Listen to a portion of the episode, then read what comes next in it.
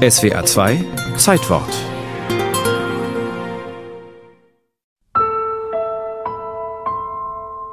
Nome im Januar 1925.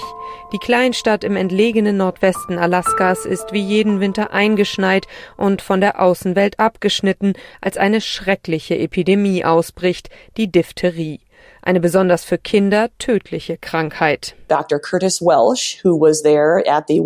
Curtis Welch, der Arzt in Nome, merkte mit Schrecken, dass das Haltbarkeitsdatum für die Medikamente abgelaufen war. Und draußen zog gerade ein furchtbarer Blizzard auf. Erklärt Lee Gamble vom Cleveland Museum of Natural History. Eine Eisenbahnverbindung in die über 1000 Kilometer entfernte Stadt Nenana, wo es lebensrettende Medizin gab, existierte noch nicht.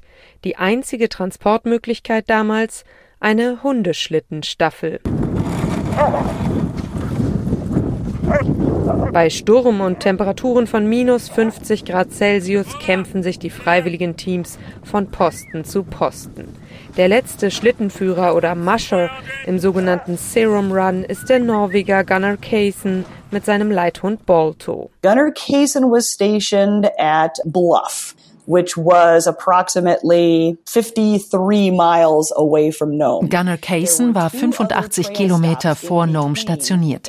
Es hätte noch zwei Stops auf dem Weg gegeben, aber der Sturm war so fürchterlich, dass Kaysen den nächsten Posten nicht sah. So fuhr er vorbei und weiter. foolish to turn around, so he just kept going. Als am letzten Posten der Mascha noch nicht abfahrtbereit ist, ignoriert das Gespann auch diesen Stopp und bringt die gefährliche Reise nach Nome ans Ziel. Es ist der 2. Februar 1925, morgens um 5.30 Uhr. Sehr früh heute Morgen legten Gunnar Kaysen und sein Leithund Balto die letzten eisigen Meilen in die epidemiegeplagte Stadt Nome im Norden Alaskas zurück. 20 Hundeteams haben in der Rekordzeit von fünfeinhalb Tagen das Serum gebracht. Hund Balto wird zum Helden. Gunnar Kaysen erklärt im Radio, ohne Balto hätte ich das nie geschafft.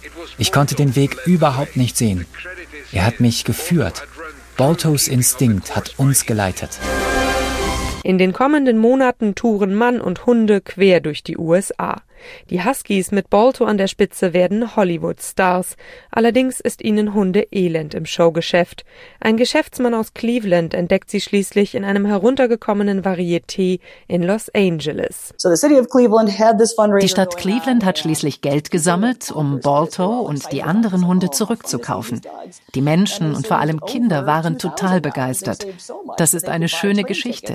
Erst haben die Hunde die Kinder gerettet und am Ende haben die Kinder Kinder den Hund gerettet. Im Zoo der Stadt verbringt Balto seine letzten Lebensjahre.